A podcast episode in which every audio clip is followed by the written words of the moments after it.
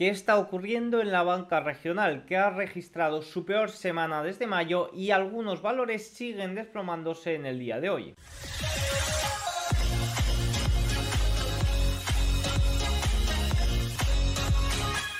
Muy buenas a todos y bienvenidos un día más al canal. Hoy es martes 6 de febrero de 2024 y en este momento son las 21.22 hora española, 15.22 horario ET. Después de una semana prácticamente con una cantidad de resultados empresariales importantes muy grande, con una gran cantidad de datos macro, la verdad que ahora nos hemos calmado un poco, se viene por delante una semana bastante tranquilita y una semana de aceptar todos los importantes datos que hemos cosechado las últimas eh, sesiones. Hoy tenemos como puntos importantes posibles estímulos de China que han generado altas expectativas y que han impulsado al mercado. Luego también tenemos que mencionar el gran desplome de la banca regional, especialmente el valor que dio problemas eh, la semana pasada, New York Bancorp.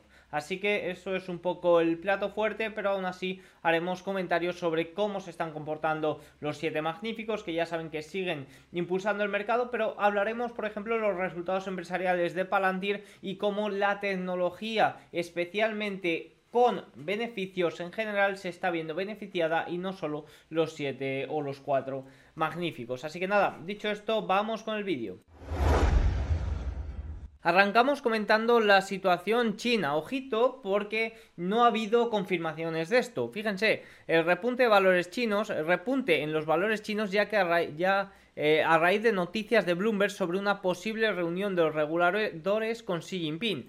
Hay unas altas expectativas de que el gobierno chino haga esfuerzos más contundentes para poner fin a la caída de las acciones. Sin embargo, en este momento no está claro si surgirán nuevas medidas de apoyo. Simplemente es esperanza de que esta sea esta vez sea diferente. Bloomberg muchas veces, y esto os lo digo para todos los que seguís noticias, os interesáis o, o veis una noticia publicada por Bloomberg, yo siempre trato de hacer énfasis en esto, Bloomberg muchas veces eh, menciona que es debido a personas relacionadas y son más bien rumores, es decir, no hay confirmación de la noticia y Bloomberg, Bloomberg se lava mucho las manos diciendo según personas relacionadas con eh, tal, en este caso según personas relacionadas con China. Por tanto, hay que tener mucho cuidado con esto y eh, fundamentalmente este tipo de noticia lo que ha generado ha sido una alta expectativa de que haya o de que se propongan nuevos estímulos, lo que ha gustado mucho al mercado en general y ha registrado una interesante subida, evidentemente después de las grandes caídas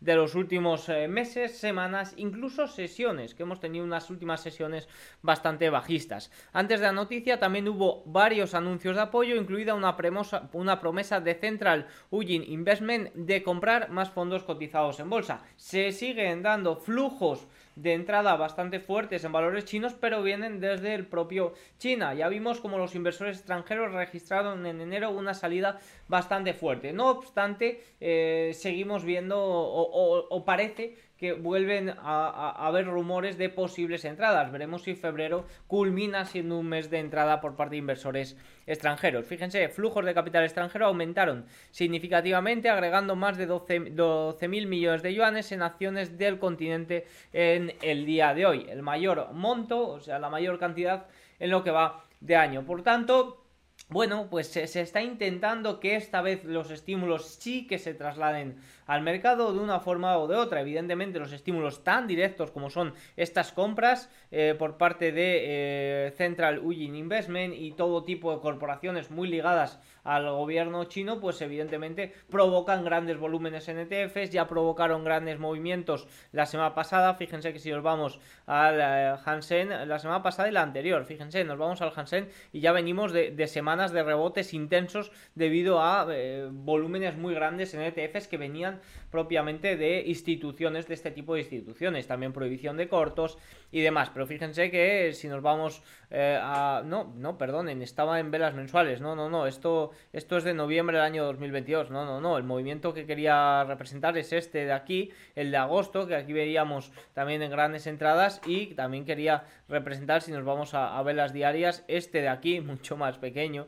Tanto este de aquí de enero, finales de enero o diciembre, como este de aquí, que también está derivado por estas últimas noticias de estímulos, pero ya saben que de momento sin estructuras contundentes alcistas. Si continuamos en el día de hoy, tenemos que hablar de lo que ocurre en la, banca, en la banca regional y más específicamente en New York Community Bank Corp, que es el banco que literalmente se está desplomando. Fíjense, esta imagen es de hace escasos minutos y vemos que está ya en mínimos de mayo de 1997, o sea, por debajo incluso del retroceso de la burbuja.com, por debajo incluso del retroceso de la burbuja de las hipotecas subprime, por debajo incluso de la caída tanto de marzo de la crisis bancaria como de la caída del eh, COVID. Por tanto, situación preocupante la de este banco regional y pierde el nivel de los 5, que es un nivel que según muchas casas de análisis será cuanto menos importante, que lo ha perdido con mucha fuerza el día de hoy. Fíjense, ¿qué ocurre con este banco? La semana pasada presentó resultados y tomó decisiones sorpresivas eh, como reducir su dividendo y acumular efectivo ante posibles problemas en préstamos en bienes raíces comerciales. ¿Qué ocurre? ¿Por qué se vio obligado a tomar estas decisiones? Pues fíjense, el propio banco indicó en estos documentos, en esta presentación de resultados, que la acumulación de reservas es parte de su transición esperada hacia reglas de capital más estrictas después de superar los 100.000 millones de activos, en parte por la adquisición de partes de Signature Bank el año pasado. Signature Bank fue uno de los bancos que tuvo problemas en la crisis bancaria regional de marzo de 2023 y este banco se quedó con algunos de sus activos, lo que incrementó su balance y por tanto ahora se ve obligado a tener una mayor acumulación de reservas que le ha obligado pues a reducir su dividendo y acumular pues estas reservas, algo que no ha gustado del todo a los inversores. ¿Por qué cayó hoy un 25% que ha llegado a caer? Fíjense que si nos vamos a, ver a verlo en el gráfico, vemos cómo está cayendo en el día de hoy un 24,26%. Ya cayó un 30-40% en su día, fíjense, cayó un 37% la semana pasada y en el día de hoy otro 25%. ¿Por qué? ¿A qué se debe la caída de hoy? Pues fíjense, Bloomberg eh, ha informado que según personas relacionadas, según personas relacionadas, o sea, Bloomberg no informa no es información de Bloomberg como tal, es Bloomberg a través de personas relacionadas. Em, eh, las drásticas decisiones de la semana pasada se debían a presiones de una de las principales autoridades de Estados Unidos. ¿Esto qué ocurre? ¿Qué provocan los inversores? Pues provoca, provoca, bastante miedo porque el fin del BTFP fue anunciado hace ya dos semanas, estamos a escaso mes de que este servicio de financiación bancaria de emergencia llegue a su fin y puede ser que haya presiones para que los bancos regionales acumulen reservas y puedan dar salida a esos depósitos que ya no tienen ese resguardo de la Reserva Federal. Entonces esto lo que nos muestra es que realmente los bancos regionales están en grandes problemas, como lo muestra eh, la misma cotización de, por ejemplo, el ETF KRE que agrupa a todos los grandes bancos. Fíjense que cerró su, a todos los grandes bancos, no, perdón, a todos los bancos regionales. Fíjense que la semana pasada cerró su peor semana cayendo un 7,21%. Nos tendríamos que ir hasta mayo para ver una caída de más de un 7%. Por tanto, la situación, pese a que se encuentre eh, bastante mejor que, que, por ejemplo, la que se encontraba en octubre de 2023, no es para nada buena en las últimas semanas y está de nuevo apuntando a la baja. Recordemos que ni siquiera ha recuperado esos niveles previos a la crisis bancaria regional. Por tanto, la situación de los bancos regionales de cara a los inversores es bastante preocupante y tienen bastante miedo ante ello. Fíjense, Vuelvo a citar este gráfico que ya he mencionado en la última semana en varias ocasiones. Esta es la situación de los bancos regionales sin el BTFP, es decir, esta es la situación de los bancos regionales a partir del 11 de marzo. Esta es la situación en azul de los bancos regionales con el BTFP, la que tienen o la que tendrían en este momento.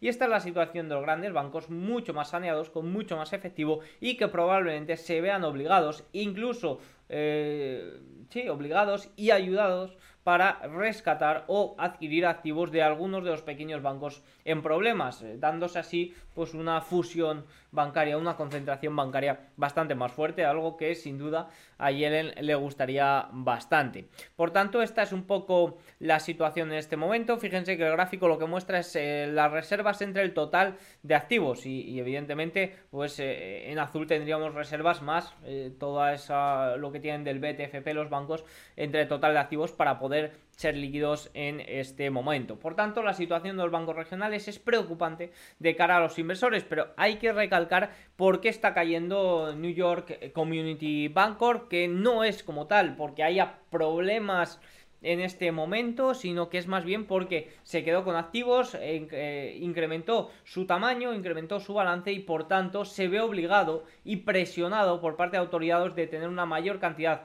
de reservas, recortó su dividendo, algo que tampoco gusta nada a los inversores para poder dar salida a eh, todo lo que le venga encima ahora a partir del 11 de marzo. evidentemente, la situación de los bancos regionales es muy preocupante, pero sí que es cierto que la caída de New York Bancor no está del todo impulsado por ello, aunque ya vemos como un poco eh, sí. Algunos datos muy importantes sobre ello. Morgan Stanley dice que los bancos de gran capitalización tienen sus niveles de capital excedente más altos de la historia, con más de 180 mil millones de dólares de capital excedente. Bueno, pues aquí lo podemos ver. Eh, sí que es cierto que en este gráfico el total de reservas entre el total de activos no nos muestra, evidentemente, máximos históricos, pero oye, nos muestra una situación mucho más saneada que en la crisis bancaria de hace un año, lo que evidentemente impulsará, uno, a que adquieran eh, bancos regionales en caso de que la situación vaya peor y dos, a que incluso a nivel de cotizaciones, a nivel de flujos, a nivel de acciones, veamos salidas de los pequeños bancos, algo que ya nos mencionaba Goldman la semana pasada, hacia los eh, mayores bancos. Fíjense que si nos vamos a ver el gráfico o de JP Morgan, eh, fíjense que, se encuentra en máximos, eh, superando los máximos de octubre de 2021 y me atrevería a decir que en máximos máximos históricos. Por tanto, la situación de JP Morgan a nivel de cotización es muy distinta que los bancos regionales. Fíjense, por ejemplo, Bank of America, un poco más de lo mismo. La semana pasada sí que corrigió, pero si nos vamos eh, JP Morgan, si nos vamos a Citigroup también se encuentra en situación bastante una situación pues en el corto plazo bastante más óptima que los bancos regionales a nivel de eh, cotización. Por tanto, esto es un poco la situación de los bancos regionales. Un último comentario también para diferir entre la situación de Estados Unidos y Europa. El diferencial de volatilidad implícita de bancos de la zona euro cotiza con un gran descuento frente al de volatilidad implícita de los bancos estadounidenses. Eh, desde VS espera que Europa obtenga mejores resultados y tenga menores problemas de cara a todo lo que se viene en eh, marzo también con ese fin del BT FP. Dicho esto, si nos vamos a ver resultados empresariales de Palantir, que os comento especialmente de las grandes compañías, pero también es sorprendente, al igual que eh, New York Bancorp, que al final muchas veces se le da más importancia a lo malo que a lo bueno, y fíjense que Bancorp cae un 25%, pero es que Palantir en el día de hoy también está subiendo un 25%. Los resultados, los ingresos tuvo un crecimiento interanual de un 20%, un eh, beneficio eh, tuvo de 0,0 muy en línea con lo previsto, y los clientes aumentaron un 35% hasta 497. Algunos comentarios, el CEO destacó en una carta de accionistas que la demanda de modelos de lenguaje gran tamaño continúa siendo incesante. Ha estado expandiendo la plataforma de inteligencia artificial y realizó casi 600 pruebas piloto a lo largo del año 2023. Los analistas aplaudieron el gran trimestre y mencionaron que los riesgos están equilibrados por las bajas potenciales opciones de llamada la nueva monetización de la IA y la mejora de contratos gubernamentales para, eh, de Estados Unidos para 2024. Al final trabaja mucho por ventas comerciales, pero el grueso de su tamaño, prácticamente más de la mitad, está por, por contratos gubernamentales. Algunos analistas también expresaron preocupaciones sobre la valoración de Palantir, ya que las acciones se negocian con un 23% de prima sobre el promedio de las grandes empresas. Esto al final lo que nos representa es que no estarán siendo solo cuatro las compañías que están teniendo un buen rendimiento. ¿Que están liderando el mercado? Sí, porque evidentemente tienen mucho mayor peso. Pero en general estamos viendo cómo están arrastrando a todo el sector tecnología con beneficios. El sector tecnológico sin beneficios no se está viendo tan beneficiado, pero la tecnología con eh, beneficios sí que es cierto que está teniendo un rendimiento muy muy óptimo. Fíjense Palantir que se encuentra en este momento muy cerquita pues de máximos desde noviembre de 2021, sube un 30% después de consolidar durante varios meses en el entorno 16 2021 dólares. Por tanto, muy bien, eh, Palantir sube en este momento un 30%, muy buenos resultados. Me acuerdo yo que en 2021 fantaseábamos con cuándo Palantir iba a ser rentable y oye, pues eh, al final lo está haciendo bien, la IA le está dando un gran impulso y como digo, el sector de tecnología rentable está teniendo, está presentando grandes resultados y se está viendo también beneficiado e impulsado en sus cotizaciones. Dicho esto, vamos a ver los gráficos más importantes.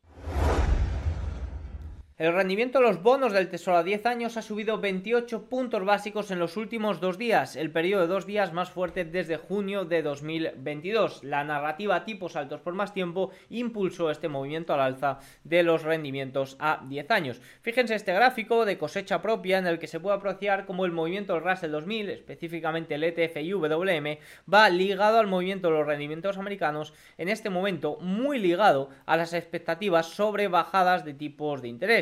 En este momento, bueno, tenemos el rendimiento del bono americano a 10 años inverso y en este momento expectativas por bajadas de tipos provocan movimientos a la baja que es al alza en este gráfico en los rendimientos americanos a 10 años y también provoca alzas en las eh, pequeñas compañías mucho más ligadas a las expectativas de bajadas de tipos. ¿Por qué? Pues porque se verían beneficiados. Ya, ya tienen el vídeo del sábado donde muestro que en caso de que no haya recesión, generalmente los valores se ven beneficiados y especialmente las pequeñas compañías. Si no hay recesión, la demanda sigue continua por parte de sus clientes y además se pueden financiar pues, más barato por las pequeñas compañías.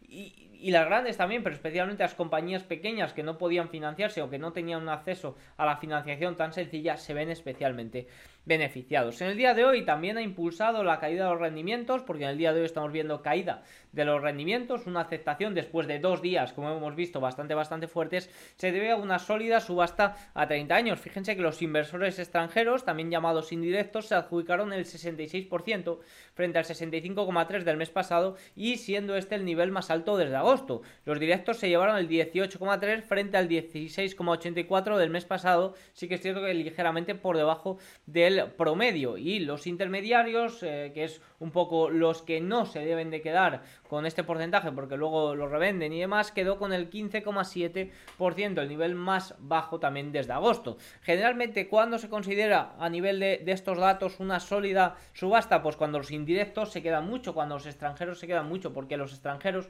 son los que más deuda eh, compran, los mayores propietarios de deuda estadounidense. Evidentemente es muy importante. ¿Por qué no hablamos tanto de locales o de minoristas? Porque la cantidad, la influencia de los minoristas en el mercado de deuda es irrisoria. No mueve el mercado. Al igual que hablamos de minoristas en la renta variable, pues en la renta fija no es tan tan importante. Datos de flujos de Bank of America, los clientes privados fueron los mayores compradores de acciones la semana pasada, eh, liderados especialmente por acciones tecnológicas. Los clientes también fueron compradores netos después de grandes salidas de capital la semana anterior, mientras que los clientes de fondos de cobertura fueron vendedores netos. Eh, las recompras siguen por encima de las expectativas a nivel de las expectativas, perdón, eh, superando los niveles estacionales típicos en este, en este momento por duodécima semana consecutiva. Todo este rally al alza del mercado también ha ido acompañado de recompras masivas por parte de los clientes de Bank of America, los clientes corporativos.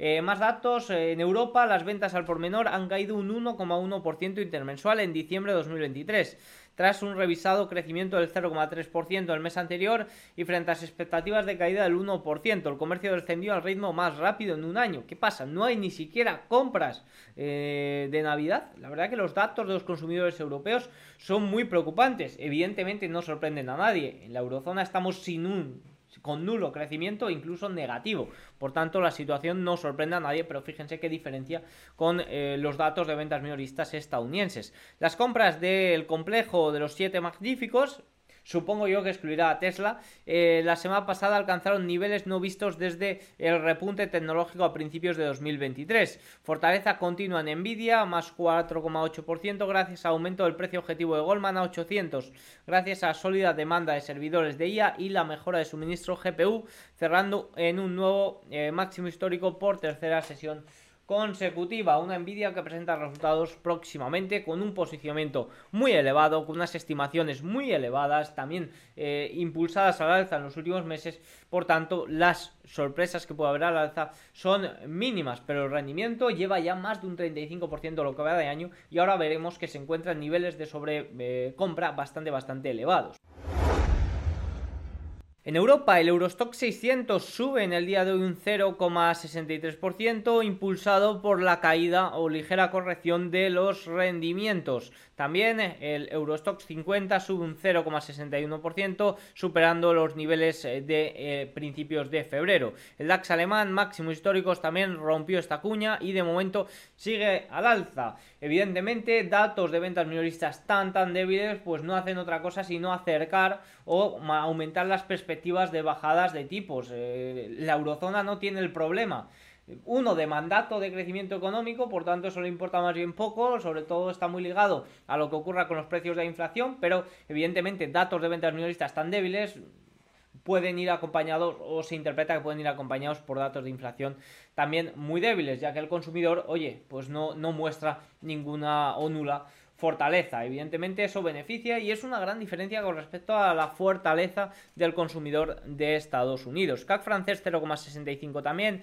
IBEX 35 se recupera de la caída de ayer de impulsada por Santander 0,62, Reino Unido 0,8, Italia 0,55, Suiza menos 0,28 y Países Bajos 0,53, también un fuerte movimiento al alza, una economía de Países Bajos que está también bastante debilucha, en general todo el global de la eurozona. Si nos vamos al Hansen, ya hemos estado antes, pero recupera un 4%, de momento sin muestra de fortaleza, de momento ni siquiera ha roto la media de 50 sesiones. Eh, esperanza por mayores estímulos, esperanza porque los estímulos ahora sí que sean y que se conviertan en realidad. Por supuesto, pero de momento sin estructuras alcistas. Nifty indio 0,72 arriba, Nikkei japonés menos 0,53. Evidentemente que se den y, eh, entradas por parte de inversores extranjeros en China, pues también puede ir ligado a caídas en India y caídas también en Japón.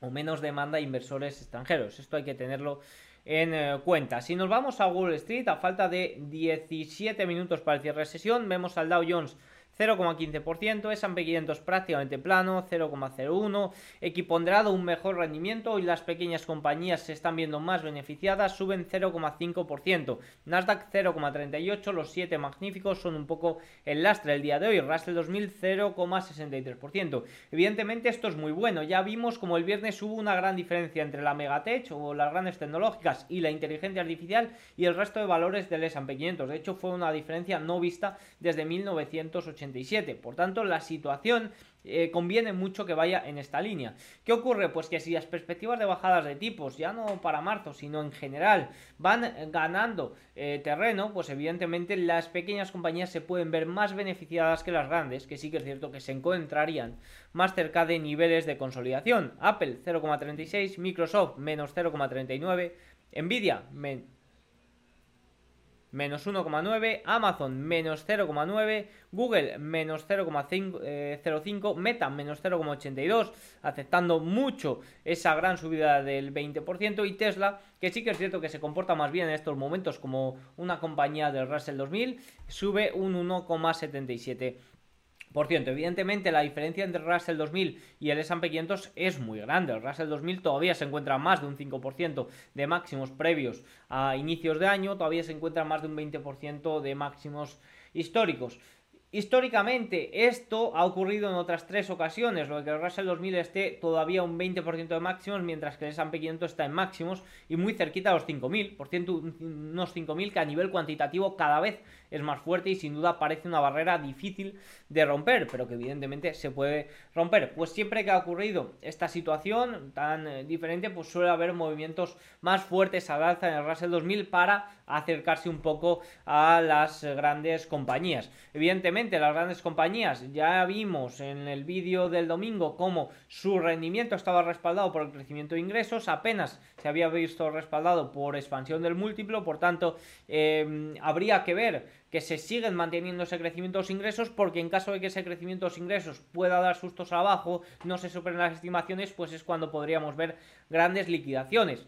En caso de que todo siga así, pues contra, eh, correcciones ligeras, aceptaciones del precio, como por ejemplo hubo en Nvidia durante la mitad, la segunda mitad del año 2023 y que poco a poco, a medida que las perspectivas de bajadas de tipos vayan ganando terreno, especialmente las pequeñas compañías se vean más beneficiadas y tengan mayores rendimientos. Si volvemos de nuevo al tablero, nos vamos evidentemente al rendimiento americano a 10 años, grandes caídas en el día de hoy, fíjense que pierde incluso el 4,09, ya veíamos cómo estaba en máximos anuales. Veremos a ver, me trazo como nivel de resistencia importante ese 4,18 en el rendimiento americano a 10 años y veremos a ver qué ocurre a partir de aquí. Esta semana, sobre todo, no hay datos que nos muestren eh, realidades, pero sí que es cierto que habrá muchas suposiciones, especialmente por parte de miembros de eh, la Reserva Federal. Mañana hablan tres miembros importantes, en el día de hoy han hablado dos, Mester y Cascari. Cascari ha dicho algo eh, que ya enfatizó Powell, y es que ha dicho que la inflación a 3 y 6 meses anualizada está por debajo del objetivo de la Reserva Federal. Concretamente, a 3 años el PCE subyacente se encuentra en 1,5, por debajo del 2%, al igual que a 6 años anualizado que se encuentra en 1,9%. Parece ser que es un dato importante y que es un dato que revisan. Por tanto, a final de mes, cuando conozcamos ese dato de PCE subyacente, habrá que ver dónde se sitúa también el dato a 6 meses anualizado que parece ser algo importante.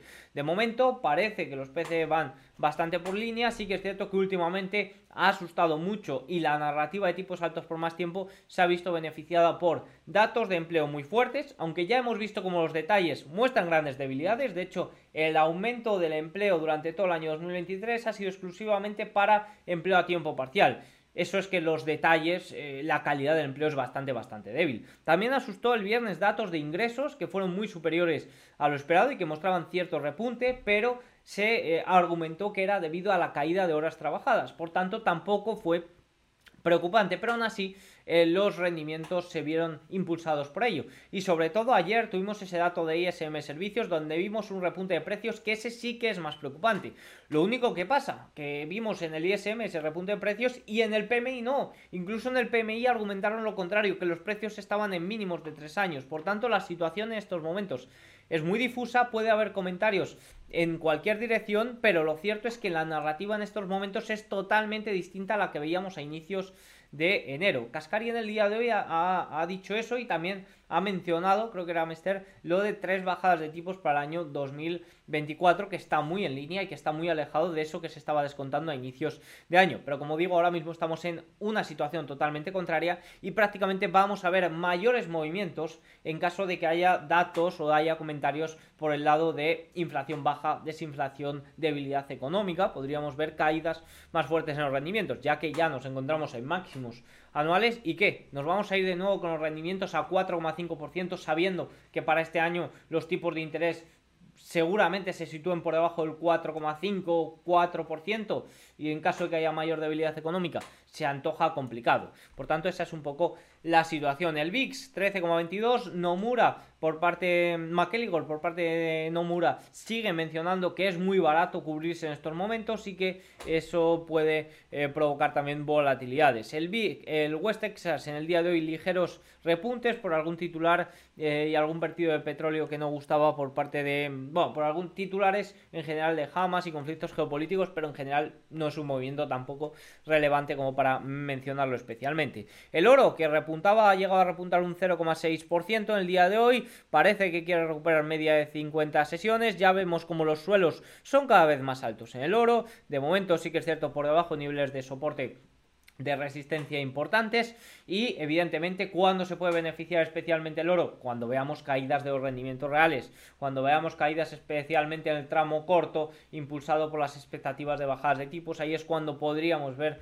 fuertes impulsos al alza en el oro. Y eso es uno de los puntos que creo que puede ser aprovechable en el cortísimo, en el corto plazo, medio plazo, ya que pienso que las expectativas por bajadas de tipos eh, van a ir aumentando durante los próximos meses y conforme vayan avanzando datos. El Bitcoin el día de hoy 0,82% eso ha beneficiado a valores relacionados. Si continuamos un poco, pues evidentemente el TLT en el día de hoy repunta casi un 1%. De momento se mantiene por encima de esos niveles previos de enero, del 24 o 23 de enero alrededor de los 92-93 me parece una zona de soporte muy importante. De momento se mantiene por encima. Tramos de rendimiento, especialmente caídas en el tramo corto a dos años, fíjense que está cayendo por debajo de 4,41, todavía niveles muy elevados y ojo que todavía por encima de media de 50 sesiones. Ojito, no vaya a ser esto una consolidación para luego atacar niveles más elevados. En el corto plazo ya sabemos que nadie sabe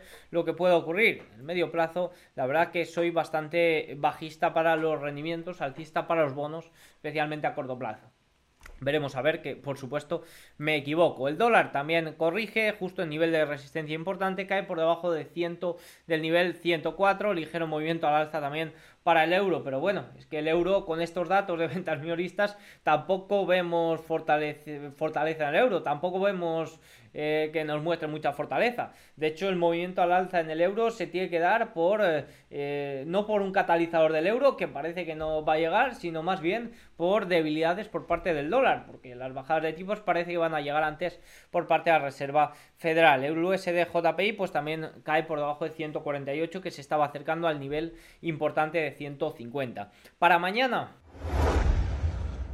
Tendremos precios de la vivienda en Reino Unido y también eh, comentarios por parte de Barkin y Bauman de la Reserva Federal como puntos importantes. Tendremos antes de apertura resultados de Alibaba al eh, cierre. También tendremos eh, resultados importantes como PayPal y Disney y también Uber, que se me olvidaba en el día de hoy, presenta también Snapchat. Así que eso, bueno, Snapchat no, Snap, la compañía Snap, que antes presentaba antes que Meta y oye, podía ser un poco de guía porque era una compañía relacionada. Ahora parece que ha cambiado un poco la estructura Meta presenta con Apple y con Amazon y Snap presenta más tarde. Así que nada, dicho esto, tienen todos los datos. Eh, por fin, un vídeo algo más eh, cortito. Espero que os haya gustado. Si es así, hacemos un like, un comentario y nos vemos mañana. Chao.